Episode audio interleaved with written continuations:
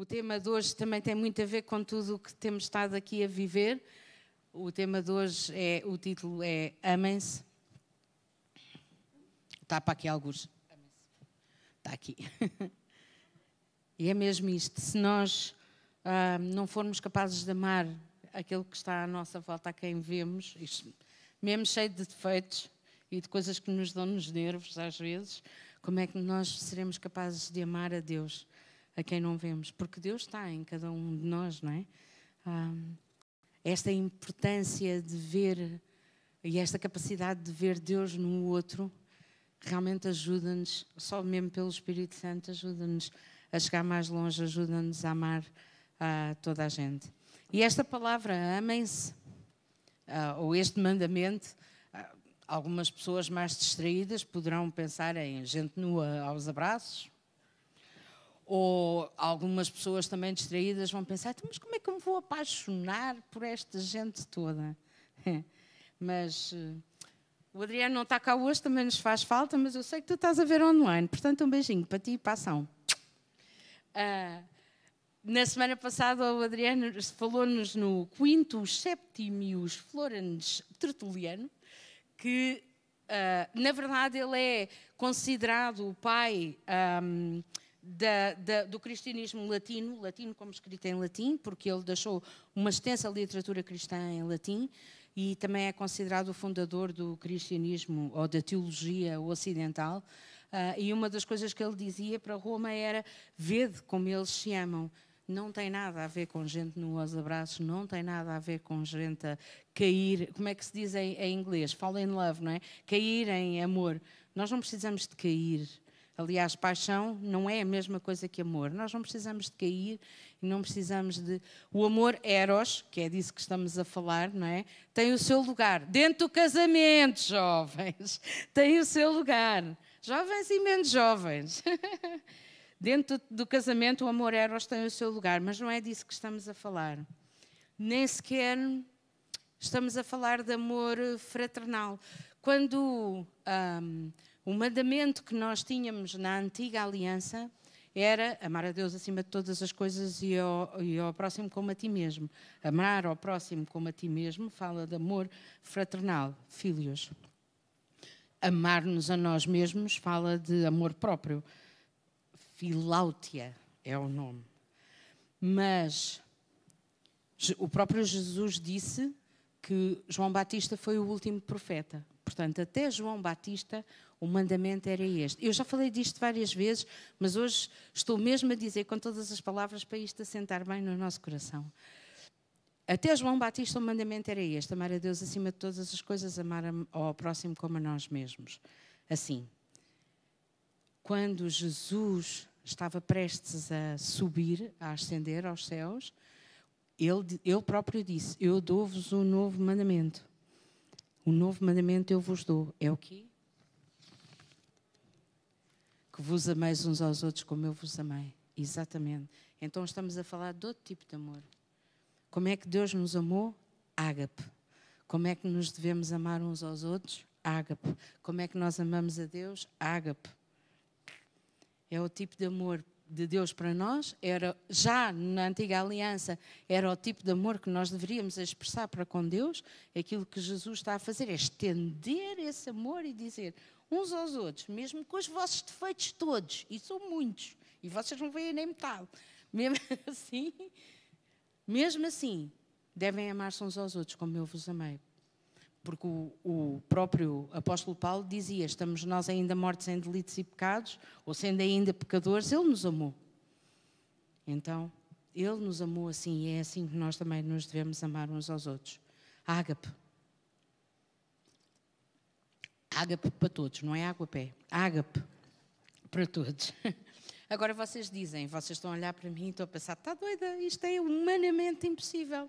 Pois é, é por isso é que nós precisamos do Espírito Santo. É por isso é que Jesus mandou o Espírito Santo para nos ajudar nesta tarefa humanamente impossível de nos amarmos uns aos outros como Deus nos amou. Se é um amor do tipo de, do amor de Deus, como Deus nos amou, então nós precisamos da ajuda de Deus para podermos fazer isso. Precisamos do Espírito Santo. Um, eu penso que está aí Primeiro aos Coríntios, capítulo 13, versículo 13, nós vemos a, a bênção apostólica. Tá, hoje, hoje, hoje a malta está com dificuldades. Ok, ah, não está, não está, tens razão, não está. Um, a bênção apostólica diz assim, final da, da, da, carta, da segunda carta aos Coríntios, o apóstolo Paulo diz que a graça do Senhor Jesus Cristo, o amor do Pai e a comunhão do Espírito Santo esteja convosco. Então, Jesus dá a graça, o Pai, Pai Deus dá o amor e o Espírito Santo dá-nos a comunhão. É o Espírito Santo que dá a comunhão, é por isso que nós precisamos tanto do Espírito Santo, precisamos tanto de sermos batizados no Espírito Santo. Até João Batista não existia Espírito Santo e como tal, não existia, existia, não existia nos nossos corações. Ainda não tinha sido enviado até nós. Claro que o Espírito Santo sempre existiu. Até João Batista, o Espírito Santo não tinha sido enviado e derramado nos nossos corações. Então o mandamento era amar Deus acima de todas as coisas e ao próximo como a ti mesmo. Depois de Jesus subir aos céus, a ordem é: vocês vão receber o Espírito Santo e como tal o novo mandamento é amem-se como eu vos amei. É esta a ordem que nós temos no dia a dia. Não é aqui dentro. É, também é aqui dentro, mas não é apenas aqui dentro. É quando nós vamos à segunda-feira trabalhar e aquela nossa pessoa que se senta ao nosso lado a trabalhar nos dá-nos nervos a todos os minutos. Nós temos que lembrar que temos que amar como Deus também a ama. como Deus também a ama. E hum, é este amor que me leva a abrir mão das minhas coisas, é este amor que me leva a abrir mão da minha caixa. O David, no, David Serralheiro, no domingo passado, dizia-me: Todos temos uma caixa. E é verdade, pode ser diferente de, de, pessoa para outra, mas todos nós construímos a nossa caixinha e tentamos arrumar as coisinhas lá e, e arrumar Deus lá. Mas é este amor que nos leva a, a, a abrir mão até do nosso conforto não é? Para, para bem do conforto de outros. É este amor, é com a ajuda do Espírito Santo, de outra forma não chegamos lá. Então, há muita gente que espera estar com a vida organizada, estar um, orientadinho para então vir a Jesus e vir eh, entregar a sua vida a Jesus. Mas isso é como esperar estar limpo para depois então tomar banho. Não faz sentido. Porque é a ajuda do Espírito Santo que faz com que nós sejamos limpos. É a ajuda do Espírito Santo, ou é a ação do Espírito Santo na nossa vida que orienta uh, a nossa agenda, que orienta a nossa vida e tudo mais. Há muita gente que diz: Espera, deixa-me orientar aqui a coisa, deixa-me. Uh, até há pouco tempo, eu penso que foi a Susana que teve uma palavra para alguém aqui que tinha a ver com isso: que é, eu só vou servir a Deus quando a minha vida estiver orientada, eu só vou. Eu tenho novidades para ti. O Espírito Santo é que orienta a tua vida. Não podes esperar que pela tua própria ação a coisa fique bem feita. É ao contrário. Vem como estás, vem Continua a vir, continua a servir e vais ver que a ação do Espírito Santo então vai fazer a diferença uh, na tua vida. Outra coisa também que é importante nós percebermos é que nós somos seres eternos, nós fomos criados como seres eternos. Nós dizemos muitas vezes, não é? Somos um espírito que tem uma alma e que habita num corpo. Esse espírito é eterno. Nós vivemos para sempre. E, portanto, as decisões que nós tomamos agora impactam toda a nossa eternidade. E muitas vezes nós falamos de vida eterna como a viver para sempre.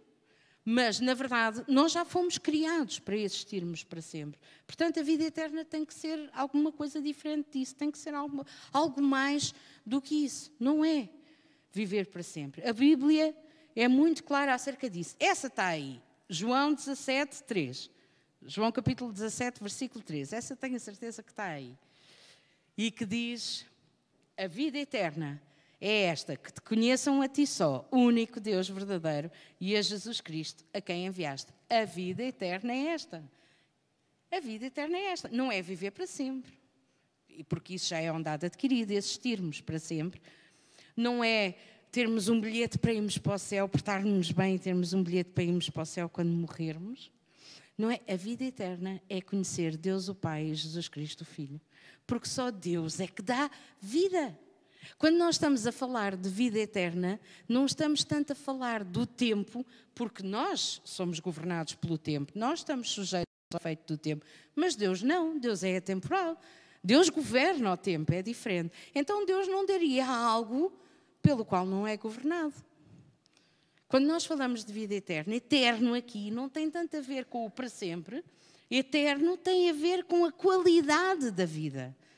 Só Deus dá a vida. Conhecer Deus como o único Deus verdadeiro, o nosso Pai, dá-nos a vida. Deus está acima do tempo, mas Deus é que dá a verdadeira vida. Então, ah, não é tanto o bilhete que nós procuramos para irmos para o céu, é termos este relacionamento com Deus Pai e com o Filho Jesus Cristo através do Espírito Santo. Porque Deus dá-nos a palavra, que é o Filho, é Jesus, e Deus dá-nos o Espírito Santo, que são as duas coisas, ou as duas pessoas, na verdade, de quem nós precisamos para ter então este relacionamento que nos dá a vida. Vida do tipo da vida de Deus, vida eterna. Então, possamos conhecê-lo, possamos andar com ele. Sabe, Vê-se muitas vezes na internet hum, teorias que dizem que nós somos a soma das cinco pessoas com quem mais andamos. Portanto, se queremos ficar ricos, encontramos cinco pessoas ricas com quem possamos andar. Não estou a brincar, isto na internet está lá aos molhos. Se queremos eh, ser, eh, ter uh, uh, amigos que, que, pronto, são bons amigos de copos, vamos arranjar cinco pessoas que são boas para os copos e assim, e assim sucessivamente.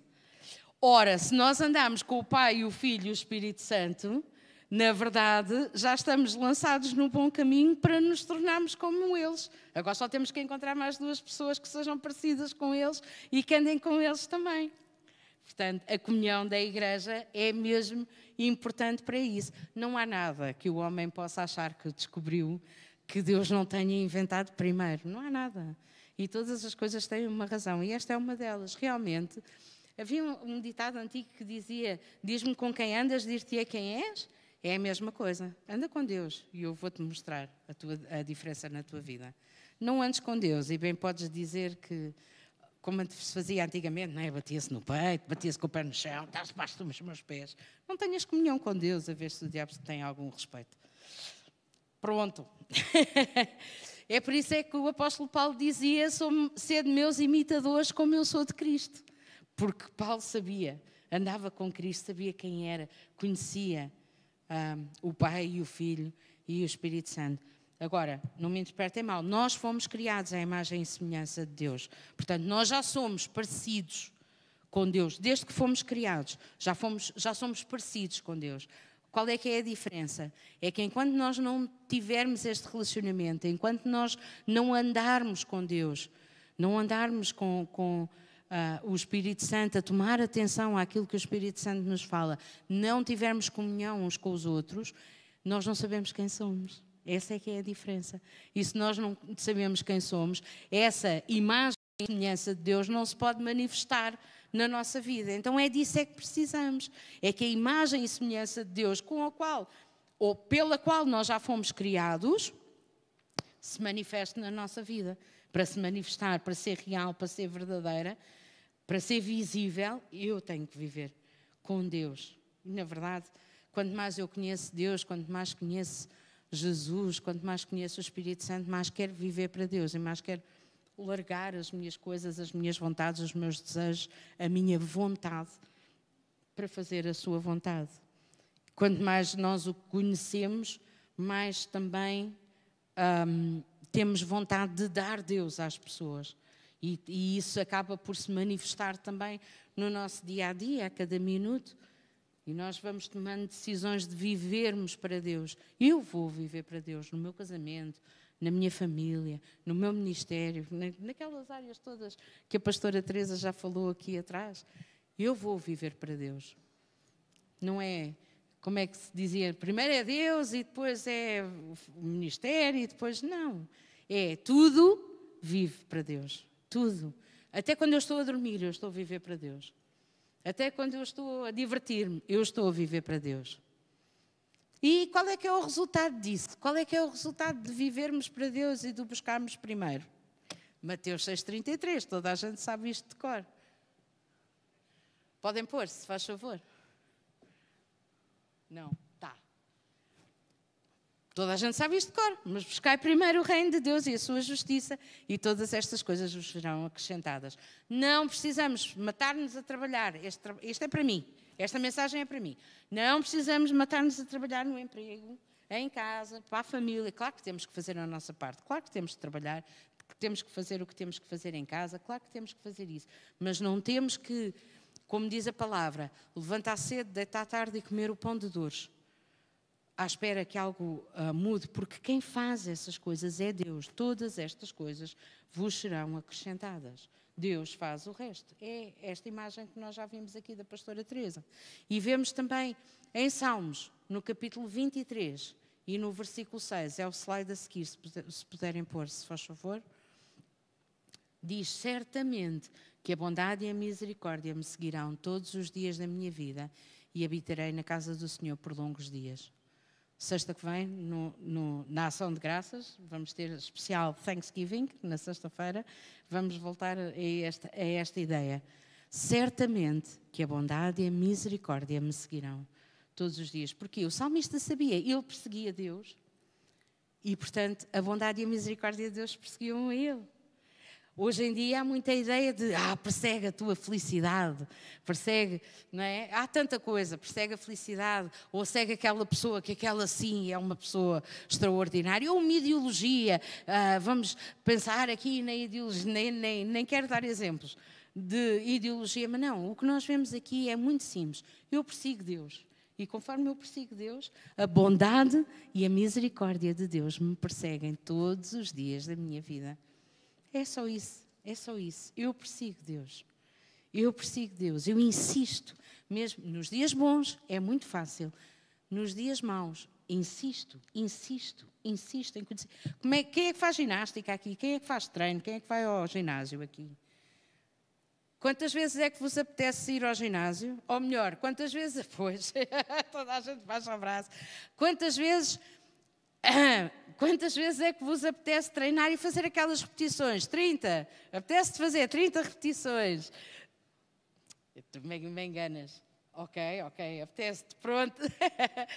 mas a maior parte dos dias não apetece. Ah, já fiz uma, já chega. Não, não mas tu sabes que tens que fazer. Nós somos o templo do Espírito Santo e também temos que tratar e cuidar dos nossos corpos, ok? Mas não só dos nossos corpos, temos que tratar do nosso espírito, cuidar do nosso espírito, da nossa alma e do nosso corpo. As três coisas, ok? Não podemos descurar nenhuma delas. Temos que cuidar de todas elas. E muitas vezes, eu estou a dar este exemplo porque realmente a malta hum, não nos apetece muito, não é? Não nos apetece muito treinar, não nos apetece muito fazer não sei quantas repetições, mas sabemos que temos que fazer para o nosso bem. Então, perseguir a Deus, buscar a Deus é exatamente a mesma coisa. Há dias em que não nos apetece mesmo nada, mas nós insistimos porque sabemos que é para o nosso bem. É para o nosso bem. Então, quando insistimos a, em conhecer a Deus, então tornamos-nos como Ele, como já vimos, as cinco pessoas, não é? Então desejamos viver para Ele, dar do seu amor aos outros, dar vida aos outros. Conforme nós vamos trazendo Deus às outras pessoas, o que nós estamos a fazer é dar vida. Nós somos dadores de vida. Nós muitos de nós não nos vemos assim. E quando nos olhamos ao espelho, provavelmente não, não nos olhamos, ah, tu és um dador de vida. Se calhar não, mas é o que nós fazemos. Quando damos Cristo aos outros, é o que nós estamos a fazer, estamos a dar vida. E todas estas coisas nos serão acrescentadas. Não precisamos nos estar a preocupar com o que vamos comer ou o que vamos uh, vestir. E a sua bondade e misericórdia nos perseguem e nos alcançam. Para nós darmos de Cristo aos outros, para nós sermos Cristo na vida dos outros, muitas das vezes nós temos que nos lembrar que é muito mais importante estarmos em relacionamento do que estarmos certos. É muito mais importante. Quem está casado há muito tempo sabe isto, não é? Os homens, sim, querida. Mas agora, fora de brincadeiras, é só uma brincadeira, é só uma brincadeira. Um, quem está casado há muito tempo sabe isto. É muito mais importante estarmos em relacionamentos do, no relacionamento certo do que estarmos certos. É pouco importante se temos razão ou não. O que é importante é termos o relacionamento. O que é importante é darmos amor à outra pessoa. Com Jesus e com o seu corpo é a mesma coisa. Quando nós dizemos que amamos a Cristo, amamos a Cristo cabeça, amamos a Cristo o corpo, o corpo. E até aqueles que não sabem e que ainda não sabem que Deus os ama, porque vimos na semana passada que Deus ama a todos e Cristo morreu por todos, até esses nós amamos. É mais importante estarmos em relacionamento com eles do que estarmos, do que termos razão. E às vezes, e isto é mais as mulheres, eu sei, mas às vezes parece que nós estamos a procurar ganhar uma causa no tribunal, mas não é isso que é importante. Vês, vês, diz que eu tinha razão, pede-me desculpa.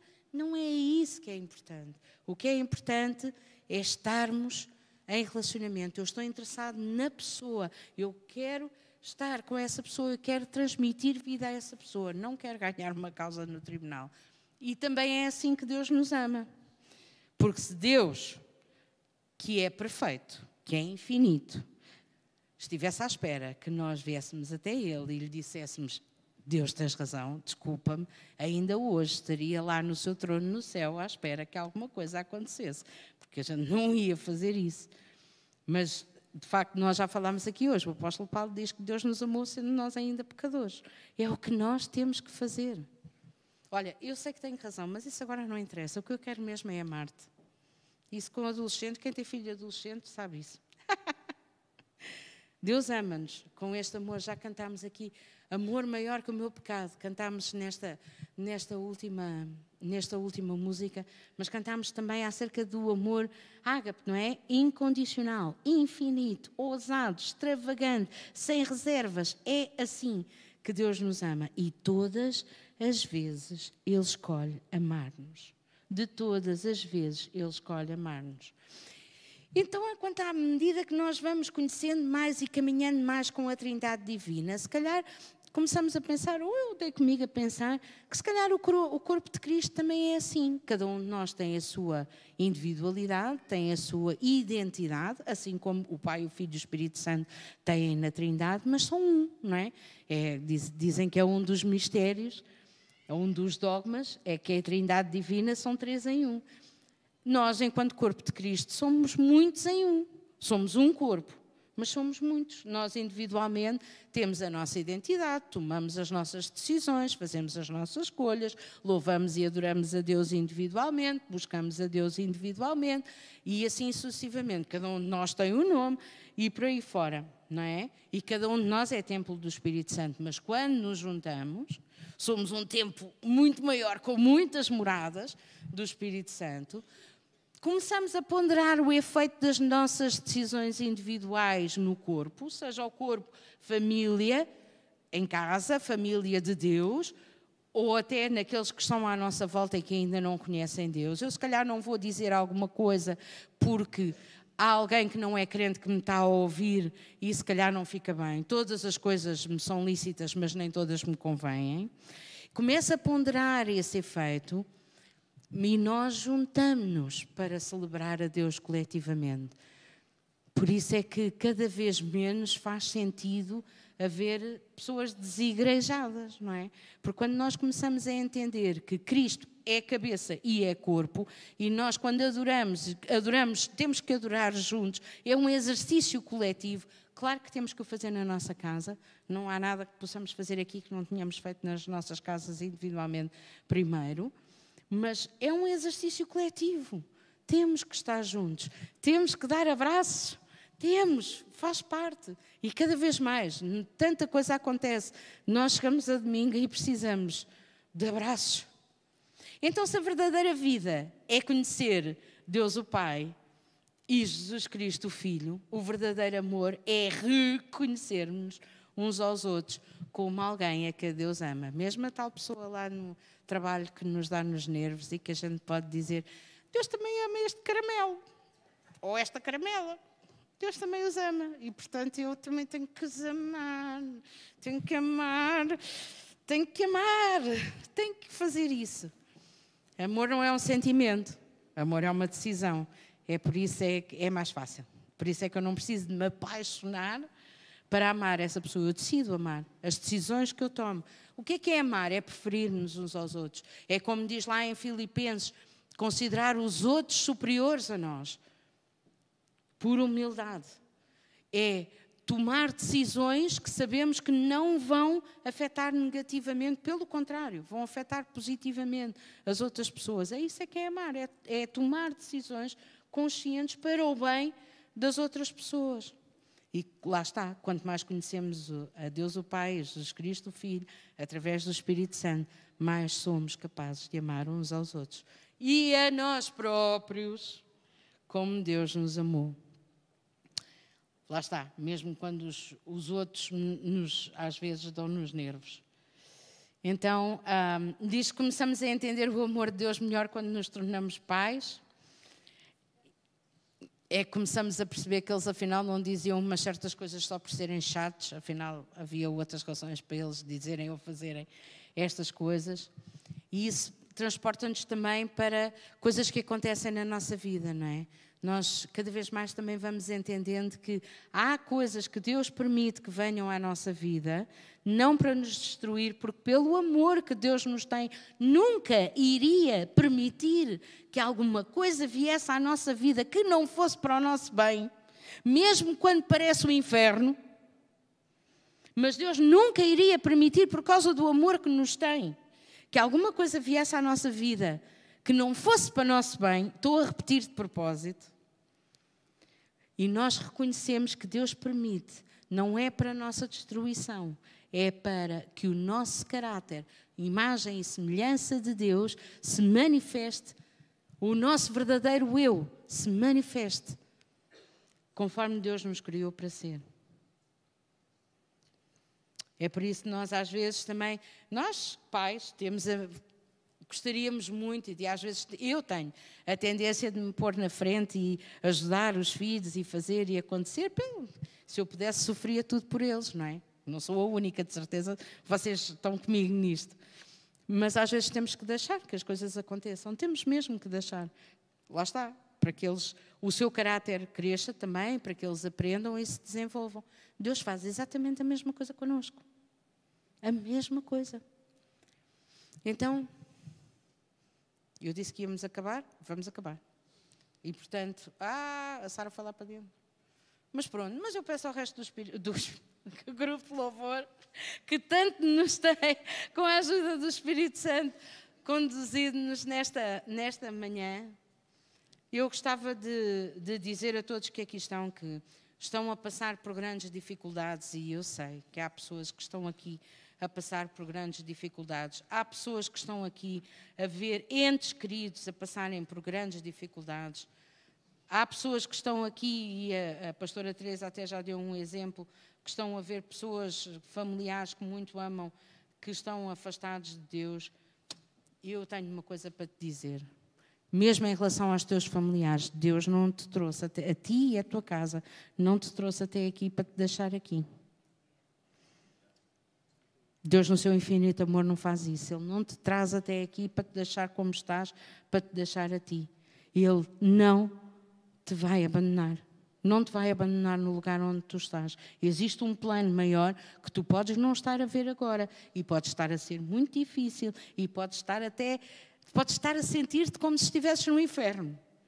Mas Deus não te trouxe até aqui para te abandonar aqui. E por isso recebe agora na tua vida que o amor de Deus move montanhas para te fazer bem. Traz luz para as sombras, escala montanhas, destrói mentiras, derruba muralhas, só para te encontrar, só para te fazer bem. Então recebe isso hoje na tua vida. Chega-te a Deus agora, recebe o teu amor. E quem quiser dar expressões do amor de Deus, oferecer expressões do amor de Deus, a alguém que esteja nesta sala, esteja à vontade nós vamos, ousado, exato. Nós vamos cantar acerca do ousado, do amor de Deus, mais uma vez, e vamos receber aquilo que o Espírito Santo está a falar aos nossos corações. Ele não te trouxe aqui, até aqui, para te deixar aqui. Recebe aquilo que Deus tem para te dar. e não te esqueças de amar quem está à tua volta.